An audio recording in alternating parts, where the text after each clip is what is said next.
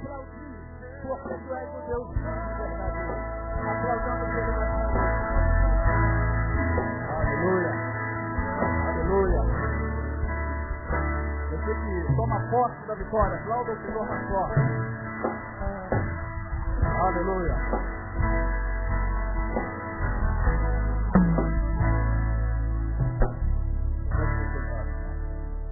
Aleluia. Aleluia. Glória a Deus.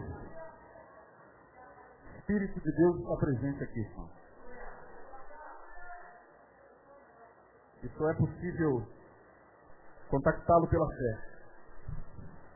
Não temos nenhum ritual que faça com que o Espírito Santo se manifeste pela fé. Você sente pela fé, você fala com ele pela fé. Você o adora pela fé. Então deixa Deus fluir. Hebreus capítulo 10. Eu quero ministrar uma palavra rápida antes de nós tomarmos parte. Antes de tomarmos parte na ceia do Senhor, meus irmãos, nesse momento exige de nós uma reflexão eu queria aproveitar, já que estamos participando do momento da ceia, ler com vocês Hebreus capítulo 10, verso número 1.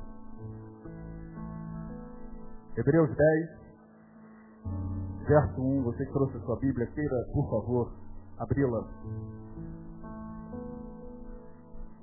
Uma palavra bem, bem sucinta, mas acredito que tem a ver com esse momento Hebreus capítulo 10, versículo 1, você que trouxe a sua Bíblia. Acompanhe a leitura, você que está sem Bíblia, ouça, preste os seus ouvidos ao que será lido aqui, para que você não possa ficar, como diriam os jovens, né? boiando.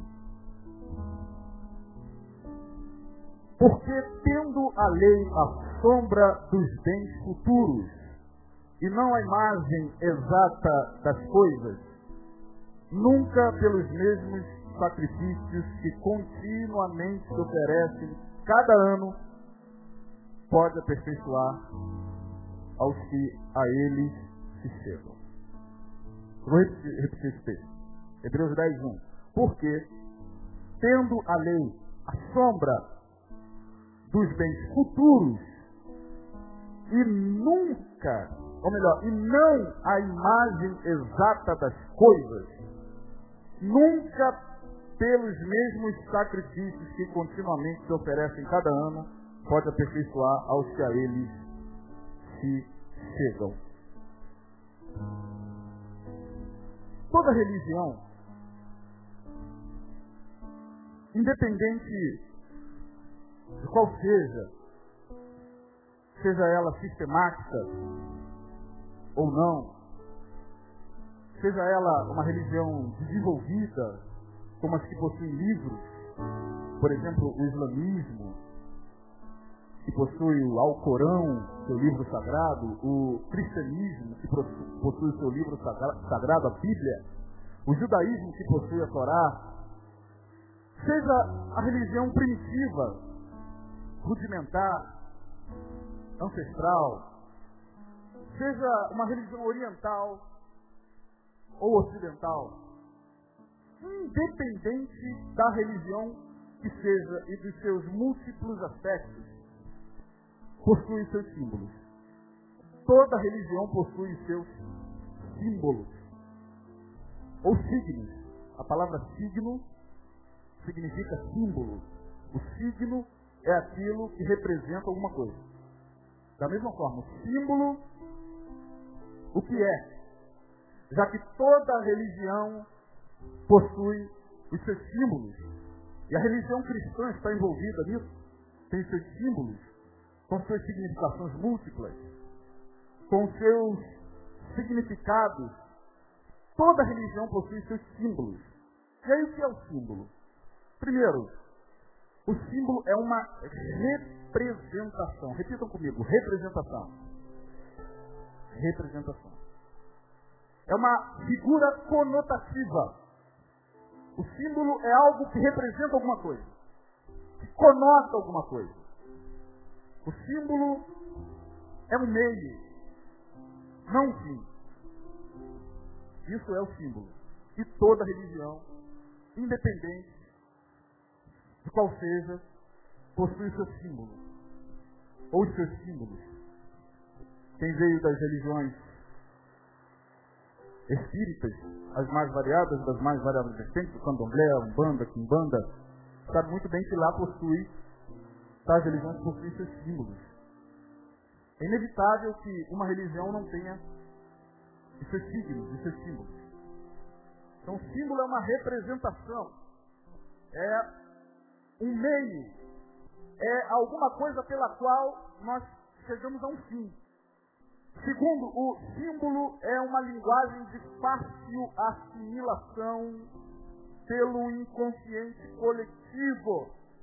É por isso que muitas religiões trabalham com seus símbolos. Por exemplo, o que, que vocês estão vendo aqui no meu pescoço? Quem pode ver?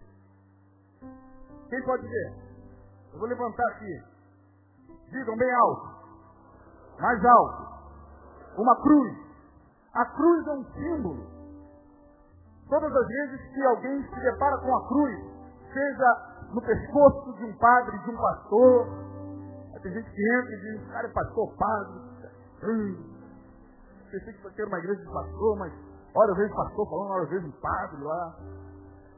Então toda igreja que possui uma cruz está dizendo a você que ela é de origem o quê? Cristã. Porque a cruz é um símbolo, é um meio de se comunicar para o inconsciente coletivo alguma coisa. É uma linguagem fácil, fácil assimilação. É um arquétipo. O que são arquétipos? Arquétipos são figuras universais, manifestas em todos os povos e em todas as culturas. Obrigado. Isso é Chegou o Dailton. Sem ele, seria demais. Você aplaudiu o Senhor pela vida do Dailton?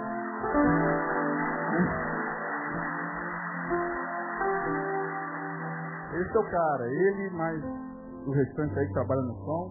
São eles que, que, que fazem é, é, é, essa voz bonita, parecer bonita, né? Faz, faz com que a nossa voz pareça bonita. Não é bonita, mas parece.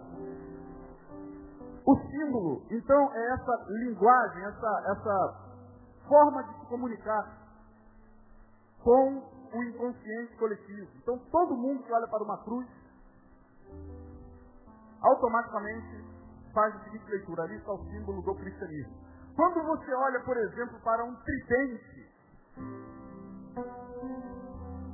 você passa assim, ou a pé, ou de carro, ou de bicicleta, próximo a uma casa, a um prédio, lá tem um tridente. O que, que você faz? Ó, oh, o microfone repreendeu. O tridente está amarrado. Tridente é um símbolo. Então o símbolo é uma representação, é um meio, não é um fim em si mesmo. Isso aqui não é um fim em si mesmo.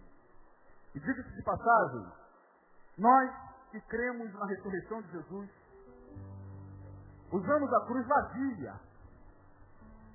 Ele não está mais aqui. Por isso que a nossa cruz não tem aquele bonequinho. Ela está vazia. Amém, irmão? Por que, que eu estou falando tudo isso? Porque a palavra de Deus, aqui em Hebreus capítulo de número 10, diz seguinte, a lei era o símbolo. A lei não tinha um fim em si mesmo.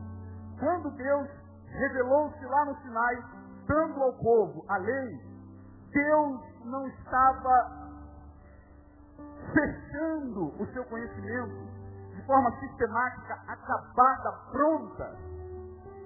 A lei era um meio de chegar a um fim através da lei, os nossos irmãos, podemos assim dizer, porque nós, cristãos, temos herança no judaísmo. A igreja cristã, ela tem a sua herança no judaísmo. Então Deus começa a, historicamente falando, se revelar dentro do judaísmo, falando com os nossos pais, Abraão, Isaac, Jacó, e lá Deus começa a revelar a lei. Só que a lei era apenas um meio para se chegar a um fim. Paulo entendeu isso quando ele escreve aos Coríntios e diz claramente, porque o fim da lei é Cristo. Acabou. A lei era um meio de se chegar a um fim, o fim é a graça. A graça sim está pronta, acabada. O que Jesus fez na cruz foi para sempre. A graça não é um símbolo, o símbolo era a lei. E o que nós vemos diz o seguinte, ora, a lei tendo como sombra. Perceba o que, que o autor da Epístola aos está dizendo aqui. A lei era sombra de uma realidade, não era realidade em si. A lei apontava para algo mais concreto, mais real. A lei era uma forma de se evoluir para algo melhor. A lei tendo como sombra os bens futuros e não a imagem exata das coisas. É isso que está dizendo. Olha, gente, a lei não é cabalmente isso que ela apresenta, com toda a sua sistematização, com toda a sua perfeição, com toda a sua santidade. A gente sabe que a lei, e a lei compreende ali os cinco primeiros livros, Gênesis, Êxodo, Levítico, Números e Deuteronômio, o Pentateuco, base da religião dos judeus, base do judaísmo, até hoje. Eles estão lá, diante da lei, porque ainda não conseguiram evoluir espiritualmente para entender isso que o autor aos hebreus está dizendo. Ora, a lei era uma sombra apenas. De bens que viriam, de bens futuros.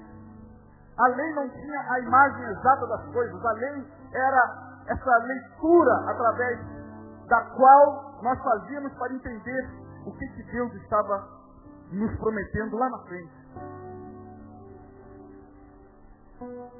A lei, segundo Paulo escrevendo aos Gálatas no capítulo 3, no verso 23, ele vai dizer o seguinte, mas depois que a fé, a fé vinda pela graça, mas depois que a fé veio, Gálatas 3, 23, já não estamos mais debaixo de aio. Diga aio. A-I-O aio. Essa palavra significa literalmente pedagogo. Paulo está dizendo o seguinte aqui aos Gálatas, olha, entendam uma coisa vocês. Fim da lei é Cristo. É a fé em Cristo. É a, o discernimento profundo dos conteúdos do Evangelho. Do Evangelho de Jesus. Vocês não precisam mais desesperadamente religiosamente se apegarem à lei. Porque a lei era aio, era o pedagogo. Literalmente, aio significa pedagogo. Sabe o que é o pedagogo? Quantos pedagogos nós temos aqui? Levanta a mão. Formados em pedagogia. Levanta a mão bem alto. Um pedagogo, na antiga Grécia, essa palavra pedagogo é uma palavra de origem grega. Literalmente, pedagogo era o escravo que levava o filho do seu senhor à escola. Esse era o pedagogo lá na antiga Grécia. Algumas palavras sofreram modificações. Hoje você olha para uma pessoa e fala assim, ah, coitadinho. Coitado quem pratica coito. Eram aqueles homens da Idade Média que chegavam das guerras sangrentas e chegavam doidos para deitarem com suas mulheres ou com as mulheres. Eram os coitados. Chegavam da guerra e todo mundo olhava, ah, lá vem os soldados, coitados. Literalmente coitados. Algumas palavras sofreram modificação na nossa língua. Pedagogo é isso, hoje pedagogo é aquele responsável né, pela educação, tal, essa coisa toda. Mas aio é isso, Paulo está dizendo, gente, depois que a fé veio, nós não estamos mais debaixo de aio, a lei era o pedagogo, a lei tinha como função pegar você e levar para uma consciência maior. Paulo está dizendo isso aqui, a lei era o pedagogo, literalmente o pedagogo. Deus pegou a lei e fez da lei o pedagogo. Para levar você a essa compreensão da graça de Deus, da nova aliança. Da nova aliança. A lei não tinha um fim em si mesmo, porque a lei, tendo como sombra os bens futuros e não a imagem exata das coisas, nunca podia, pelos meios de sacrifício que fazia de ano em ano, purificar ninguém dos seus pecados. Porque quando você pecava, você tinha que matar animal, derramar sangue, mas você no outro dia estava pecando de novo. Então você tem que imaginar o que, você gastava. O que se gastava de animais, de sacrifícios, de oblações. Aquilo era apenas uma, um símbolo do que viria.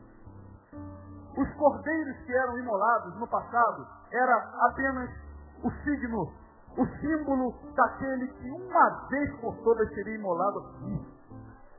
João viu isso.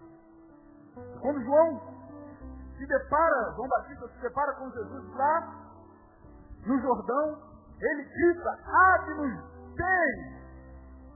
Eis o Cordeiro de Deus que vai ser morto uma única vez e tira os pecados do mundo.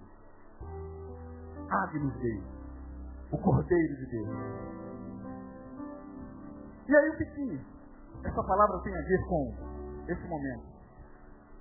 Nós celebramos em nossos dias, sobretudo nas chamadas de igrejas tradicionalmente históricas, a igreja batista, a igreja presbiteriana, a igreja congregacional e metodista, e anglicana são tidas e havidas no cristianismo como igrejas históricas. No que diz respeito às igrejas batistas, nós costumamos celebrar duas ordenanças. Uma é a ceia e outra é o, quem sabe? O batismo. Apenas. Ceia e batismo. Só que Com o passar do tempo, a gente vai percebendo uma coisa interessante, a gente vai fazendo o caminho inverso. Porque ceia e batismo são símbolos. Isso aqui não tem um fim em si mesmo. Isso aqui não tem uma representação acabada. Esse momento aqui aponta para uma realidade da qual muitas vezes nós nos distanciamos. E aí o que ocorre nas igrejas? A gente valoriza mais o símbolo do que aquilo que ele representa. A gente valoriza mais a sombra do que a imagem exata das coisas, como diz o autor dos Hebreus. A ceia e o batismo são símbolos. São formas de se apontar para algo muito mais sublime do que o simples ritual.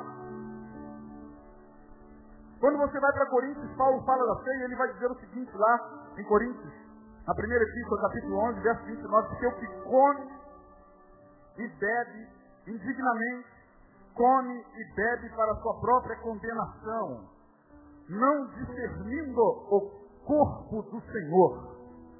O que, que Paulo está dizendo aqui? Se você chegar aqui hoje e tiver pecado ontem, ao participar da ceia você vai ser combinado? Bom, eu já ouvi muito esse tipo de coisa nas igrejas onde passei. Ah, irmão, porque se você ficar aqui e cometer um pecado, pecado era sempre sexual. Ou era adultério, era masturbação, era pornografia, sempre. A igreja, a igreja evangélica tem um problema freudiano. O problema da igreja é sexo. O problema da igreja cristã é divã.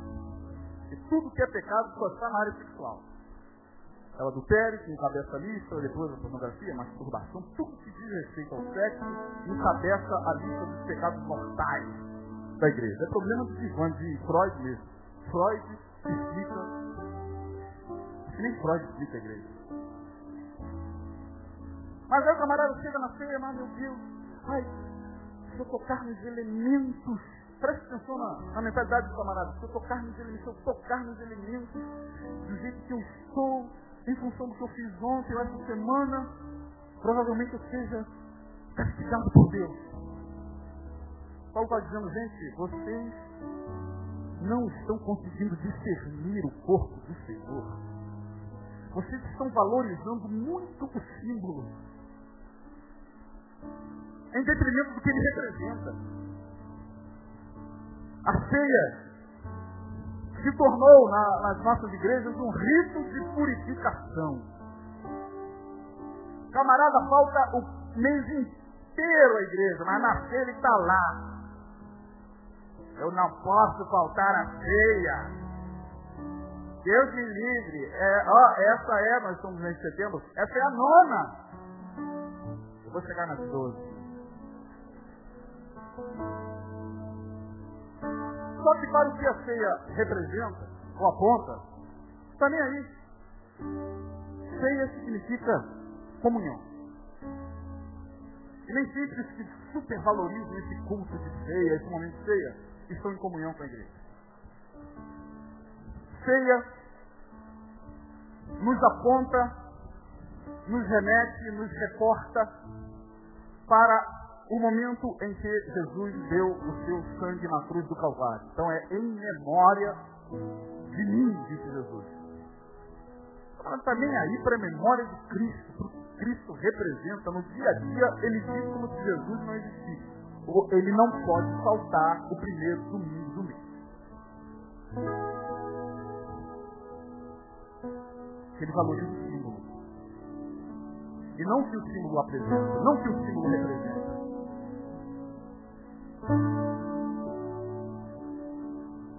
A ceia se tornou um rito de purificação. A ceia, ela perdeu para muitos o seu significado.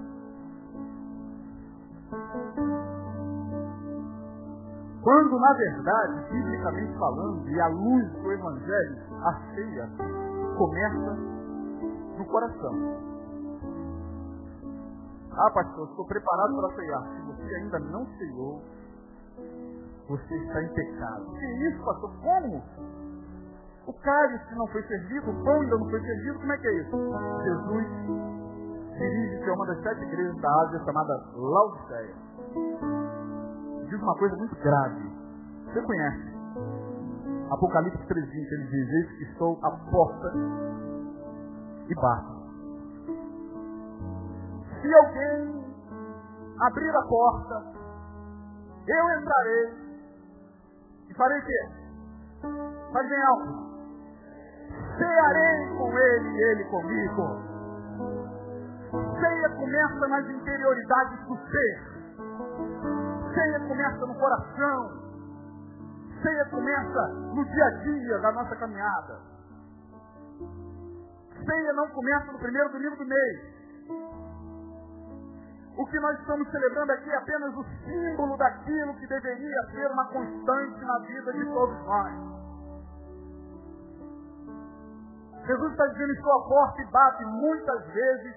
Jesus bate muito à porta do nosso coração no dia a dia e nós conscientemente não abrimos.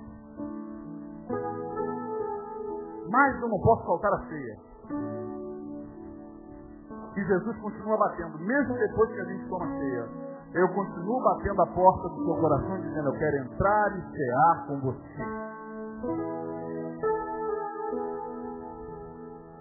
Mesma coisa o batismo. Outro, a outra ordenança. Veja como o, o, o batismo se tornou um ritual nas nossas igrejas de extrema religiosidade. O cara às vezes nem se conversa, ele cai de paraquedas na igreja assim, ó. Ele não entendeu nada, ele não discerniu nada, nada entrou no seu coração. Só, sua igreja legal, pastor prega pra caramba. Esse louvor, o cara cai de cabeça, mas bum! Primeira coisa que ele eu faço me batizar.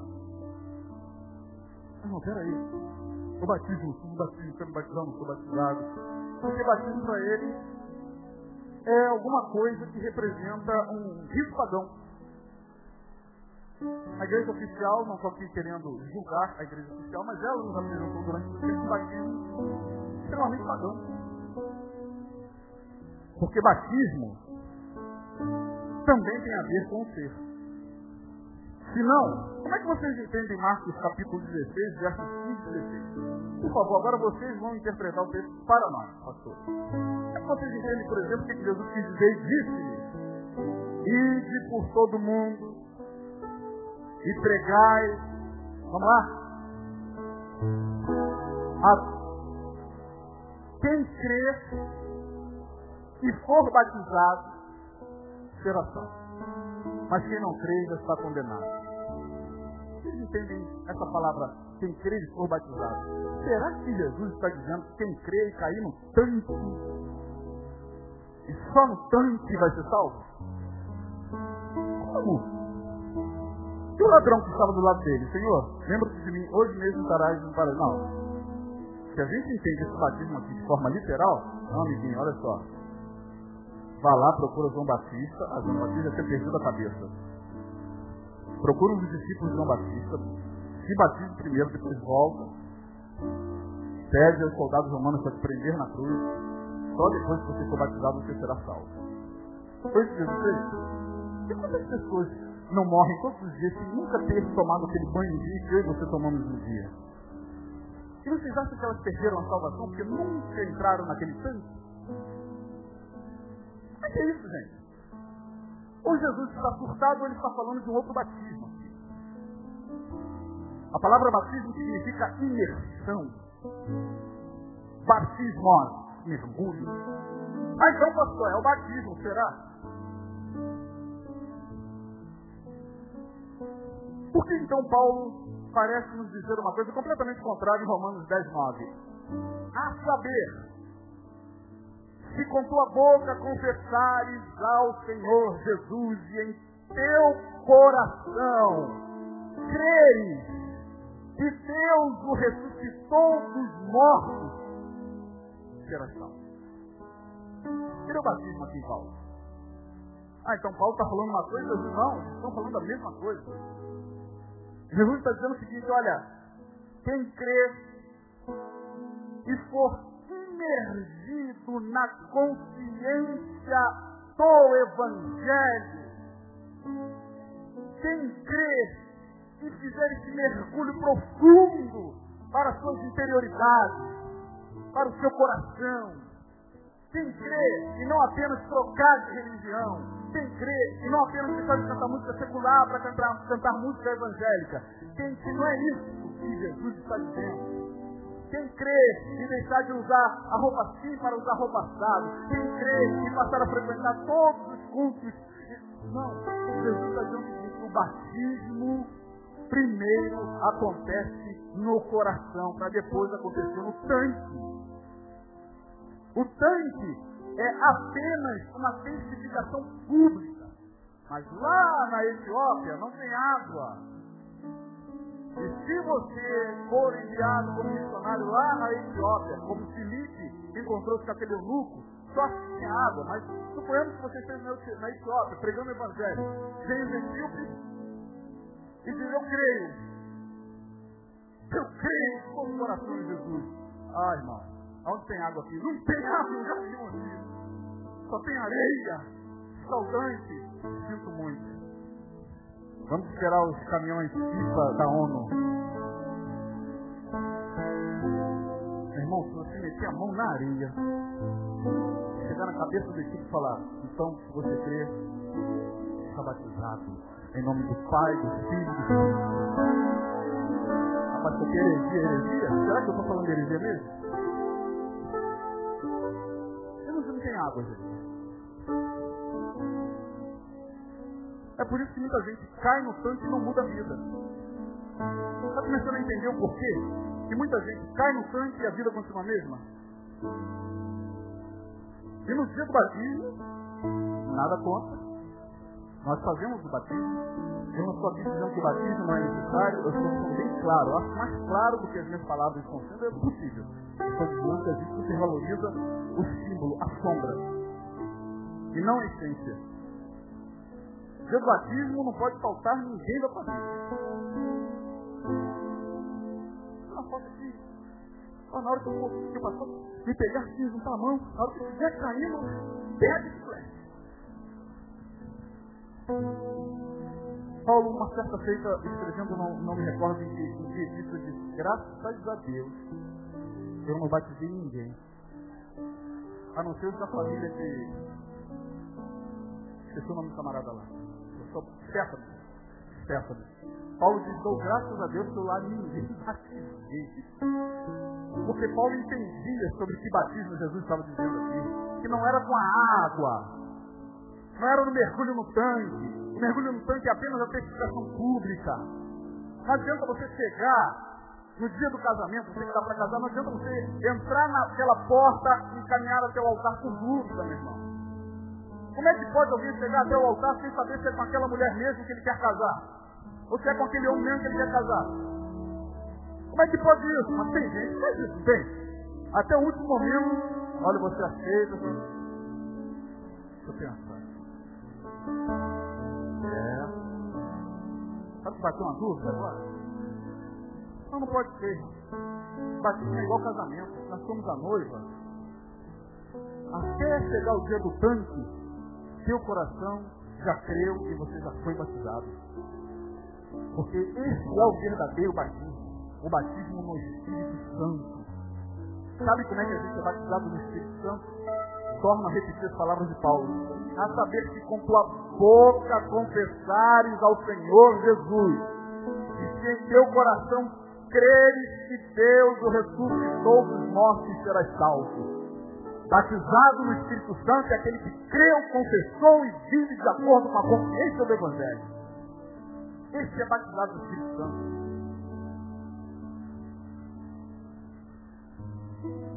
Foi aquele que foi imergido para o corpo de Cristo. Pastor, batizado com o Espírito Santo não é quem fala línguas? A língua é um dom. Depois, sobre dons espirituais, o pastor falou assim, quase um ano. Sobre batismo, no Espírito Santo, o pastor Leo também falou quase um ano. Então, a gente valoriza muito símbolos, gente. A supervalorização dos símbolos nos faz religiosos. Até isso, pastor. Eu não sou religioso, está amarrado, olha aqui. Olha como é que eu estou. Livre. Olha esse brinco que eu já coloquei. Olha essa tatuagem que eu já fiz. Não podia fazer, mas já fiz. Aleluia! É legal. Mas isso não é sinônimo de liberdade espiritual, não. Não fique você pensando que liberdade espiritual é só isso. Você poder fazer uma tatuagem, poder cortar o seu cabelo, poder raspar a sua perna, poder. Não, isso, Jesus nunca se referiu à superioridade. Nunca. Ele está falando da verdade do Evangelho que disse, conheçam a verdade, e a verdade nos libertará. Dependente se você tem cabelo grande, se você tem 500 tatuagens no corpo, se você é fã, se seu cabelo é vermelho, se seu cabelo é grande, se você usa aquela pata bem embaixo, ou se você não Jesus nunca se preocupou com isso. Jesus nunca olhou a forma. Jesus olha o coração. Então ele olha para uma pessoa que tem cabelo grande, ele olha para uma pessoa que tem, de repente, perna cabeluda, está lá com aquela roupa até aqui, coitado, devido aos costumes da igreja dele, mas Jesus é capaz de olhar para aquele camarada e falar, esse está entendendo o meu evangelho. E Jesus pode olhar para um camarada punk, cabelo vermelho, é, com tatuagem e tal, e dizer, esse camarada ainda está preso na religião. Que não tem nada a ver com aparência. Tem a ver com consciência. Evangelho tem a ver com consciência. Ah, vai para a igreja batista Betânia, porque lá a gente pode pular. Isso não impressiona Deus em nada. Se a igreja do lado aqui tiver todo mundo com robô, também não impressiona Deus em nada. E se a dali na frente também não impressiona Deus em nada, Deus busca verdadeiros adoradores que o adorem em espírito e em verdade. Aqui, ali, acolá, na esquina, em qualquer lugar. Porque Jesus disse para a mulher samaritana, mulher, não é aqui, nem ali, nem no monte, nem em Jerusalém, nem no templo. A hora vem e agora é. Que os verdadeiros adoradores adorarão Pai em espírito e em verdade. Eu não estou nem aí com cabelo vermelho, com tatuagem, com perna cabeluda. Eu não estou nem aí com terno, com chapéu, não estou aí com nada disso. Eu olho o coração. É o coração que Jesus olha. Nada a ver com bola clerical, camisa manga curta, não tem nada a ver. Não tem nada a ver mesmo. É uma questão de gosto. Tem gente que gosta de andar de terno, de chapéu, o problema é dele. Não impressiona Deus de nada. E aí, para terminar, estamos falando da lei, da supervalorização do símbolo. Eu não posso faltar a ceia. Mesmo que eu já tenha rompido minha comunhão há muito tempo com a igreja, com o Deus da igreja, dia primeiro, sagrado. Eu não posso faltar. Não posso deixar de comer aquele pedacinho de pão santo, daquele cálice, que eu tenho certeza que ao tomar, eu sairei purificado. Isso é papelismo. Não tem nada aqui a não ser. Suco de uva não tem nada a não ser pão cortado, que você pode pegar na sua casa, comprar na padaria e tomar a tua ceia. Quem disse está proibido? Me aponta na Bíblia está proibido. Não, pastor. E aonde está a oração dos gurus? Tem que oração dos gurus? Os elementos precisam da oração do sacerdote. Aqui nós não fazemos transubstanciação. A igreja católica e os católicos presentes me perdoem, mas a gente não trabalha com transubstanciação aqui. Transubstanciação é o que acontece lá na igreja oficial, na igreja católica. O padre pega e diz, corpo de Cristo, corpo Christi. Aí pronto, aí a pessoa vem nem pode morder, não é isso? A hóstia não pode nem morder, porque é o corpo de Cristo. Se morder, Jesus lá no céu vai falar, ai! O outro morde, Jesus, ui, joguetão. O outro morde, ai, minhas nádegas. Ai, estão me mordendo. Aí o camarada tem que botar na ponta da língua. Não, a gente não faz transubstanciação aqui. Eu também não vou abrir minha boca para dizer que se você tocar nesses elementos, Deus vai te curar, porque biblicamente a Bíblia não me dá respaldo para consubstanciar esses elementos. Não, estou dizendo o seguinte, gente, isso aqui que a gente vai fazer agora vai simplesmente fortificar a nossa consciência na unidade da fé. Em memória daquele que um dia deu a sua vida nesse símbolo chamado cruz. Terminando, eu peguei uma, palavra, uma passagem de Paulo Romano e não alterei não, só entendi o que Paulo está dizendo Romanos capítulo 2, a partir do verso 17, estava uma guerra lá em Israel. Os judeus batiam no peito e diziam, eu sou circuncidado. Eu sou circuncidado e eu sou judeu porque sou circuncidado.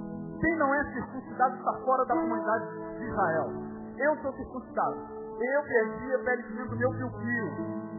Você não. Aí Paulo chega lá diz, gente, que é isso? Você. E jactância é essa? Pode lá, no Romanos capítulo 12, para ver que é isso mesmo. Paulo está dizendo, vem cá. Você, judeu, está se orgulhando pelo fato de ter perdido prepúcio de fio Acha que isso te garante alguma coisa?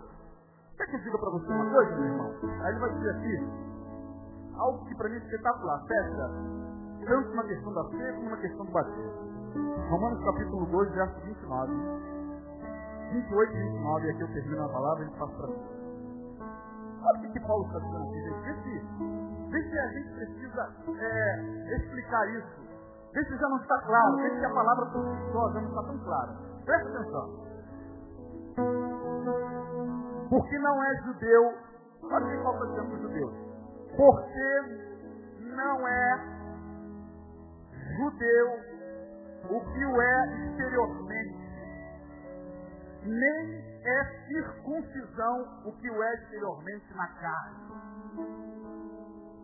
Porque não é judeu o que o é exteriormente, nem é circuncisão a que o é exteriormente na carne. Mas é judeu o que o é no interior. E circuncisão que é do coração, no espírito, não na letra, cujo louvor não provém de homens, mas de Deus. Então Paulo está dizendo o seguinte, meu irmão, olha, se você cortou a pele do seu ou não, Deus não está nem aí, malandro. Ô judeu, soberbo, só porque você acha que é circuncidado, você acha está tirando onda. Judeu é aquele que o é no coração, e circuncidado é aquele que o é no espírito e não na carne. Isso é tremendo. Aí o que eu fiz? Eu troquei aqui algumas palavras. No verso 29, eu coloquei no lugar de judeu cristão, no lugar de circuncisão batismo, e no lugar de letra água. Olha como é que ficou o texto, que é isso que Paulo está dizendo hoje. Troquei. Mas é cristão o que o é no interior, e batizado o que é no coração, no espírito, não na água, cujo louvor não provém de homens, mas de Deus. Isso que está dizendo aqui. Mas é judeu, cristão, o que o é no interior, e circuncisão, batismo, Mesma coisa hoje. Aqui é do coração. No espírito, não na letra, na água. Cujo louvor não provém dos homens, mas de Deus. Finalizando, quero dizer a você que os símbolos apontam para algo maior. O problema é que a gente vive de sombras. O evangelho das sombras é o que a gente vê hoje em muitos lugares. Onde os conteúdos significativos e profundos do Evangelho não se vê. Se vê a sombra. Se vê a lei. Aí a graça, a graça em muitos lugares, se tornou aquela salada. Que você come, hum, de salada gostosa, essa de alface, hum, bem temperada, mas você não vê o tempero. O sal está ali e você não vê. É a graça que a gente vive hoje, salgada pela lei. Onde está a lei? Tem lei não, é graça, pastor, é graça, aleluia, aleluia. Uma graça encharcada de lei. O profeta Joel vai falar isso. Isso dá sermão para uma outra oportunidade, porque é mandamento sobre mandamento, é regra sobre regra, um pouco aqui, um pouco ali. Uma graça que a gente joga um temperinho de lei.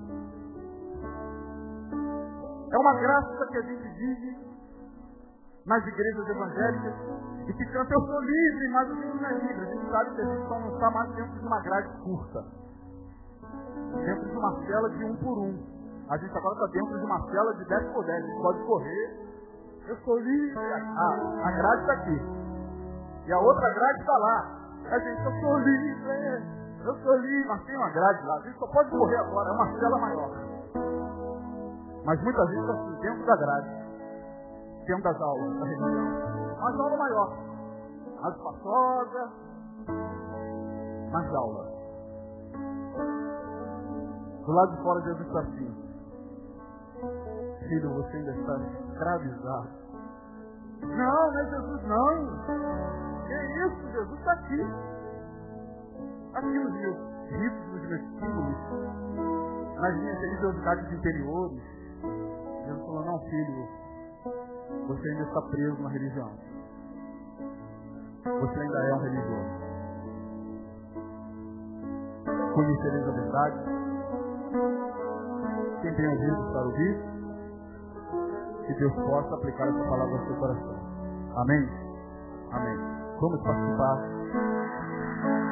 da Santa Ceia do Senhor. Aleluia.